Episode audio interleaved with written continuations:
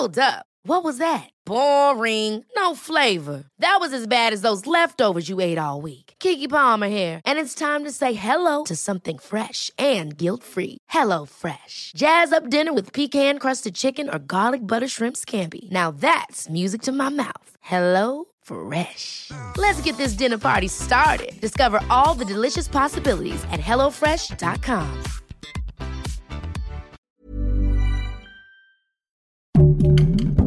Heraldo Podcast, un lugar para tus oídos. Esto es Primera Plana de El Heraldo de México. Sigue nuestro podcast en Spotify para estar al día con las noticias más importantes.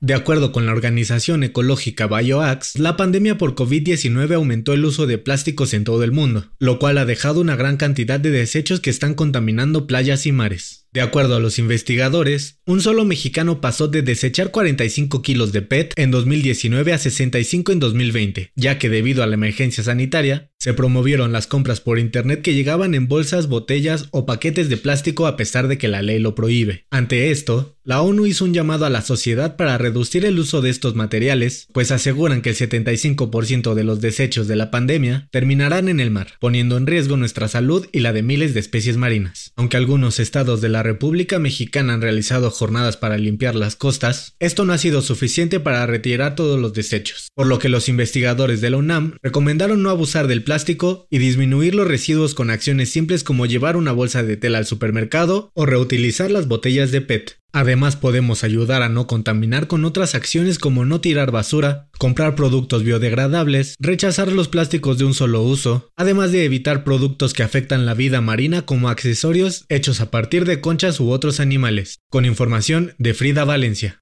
Las autoridades de Estados Unidos dieron a conocer que el suroeste del país vecino sufre una grave sequía desde hace más de 20 años. Según los informes de la Oficina de Recuperación de los Estados Unidos, la sequía se debe al calentamiento global, el incremento de la actividad económica y el aumento de la población en la región suroeste. Los estados más afectados por la escasez de agua son Nuevo México, California, Nevada y Arizona, los cuales colindan con México, por lo que nuestro país podría verse afectado en el futuro, pues la zona norte del país sufriría de cortes de agua, con información de José Carreño.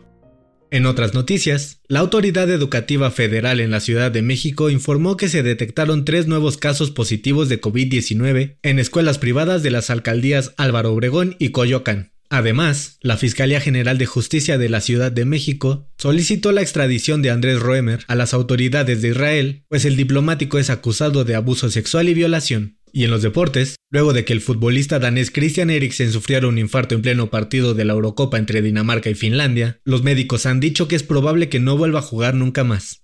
El dato que cambiará tu día. De acuerdo con datos de la ONU, solamente existe un país en el mundo que no tiene una ciudad capital, Nauru, una isla del Pacífico que además es uno de los cinco países en el mundo que no tiene un aeropuerto. Esto fue Primera Plana, un podcast de El Heraldo de México. Encuentra nuestra Primera Plana en el periódico impreso, página web y ahora en podcast. Síguenos en Twitter, arroba Heraldo de México, Instagram, arroba El Heraldo de México y encuéntranos en Facebook y YouTube como El Heraldo de México. Hasta mañana.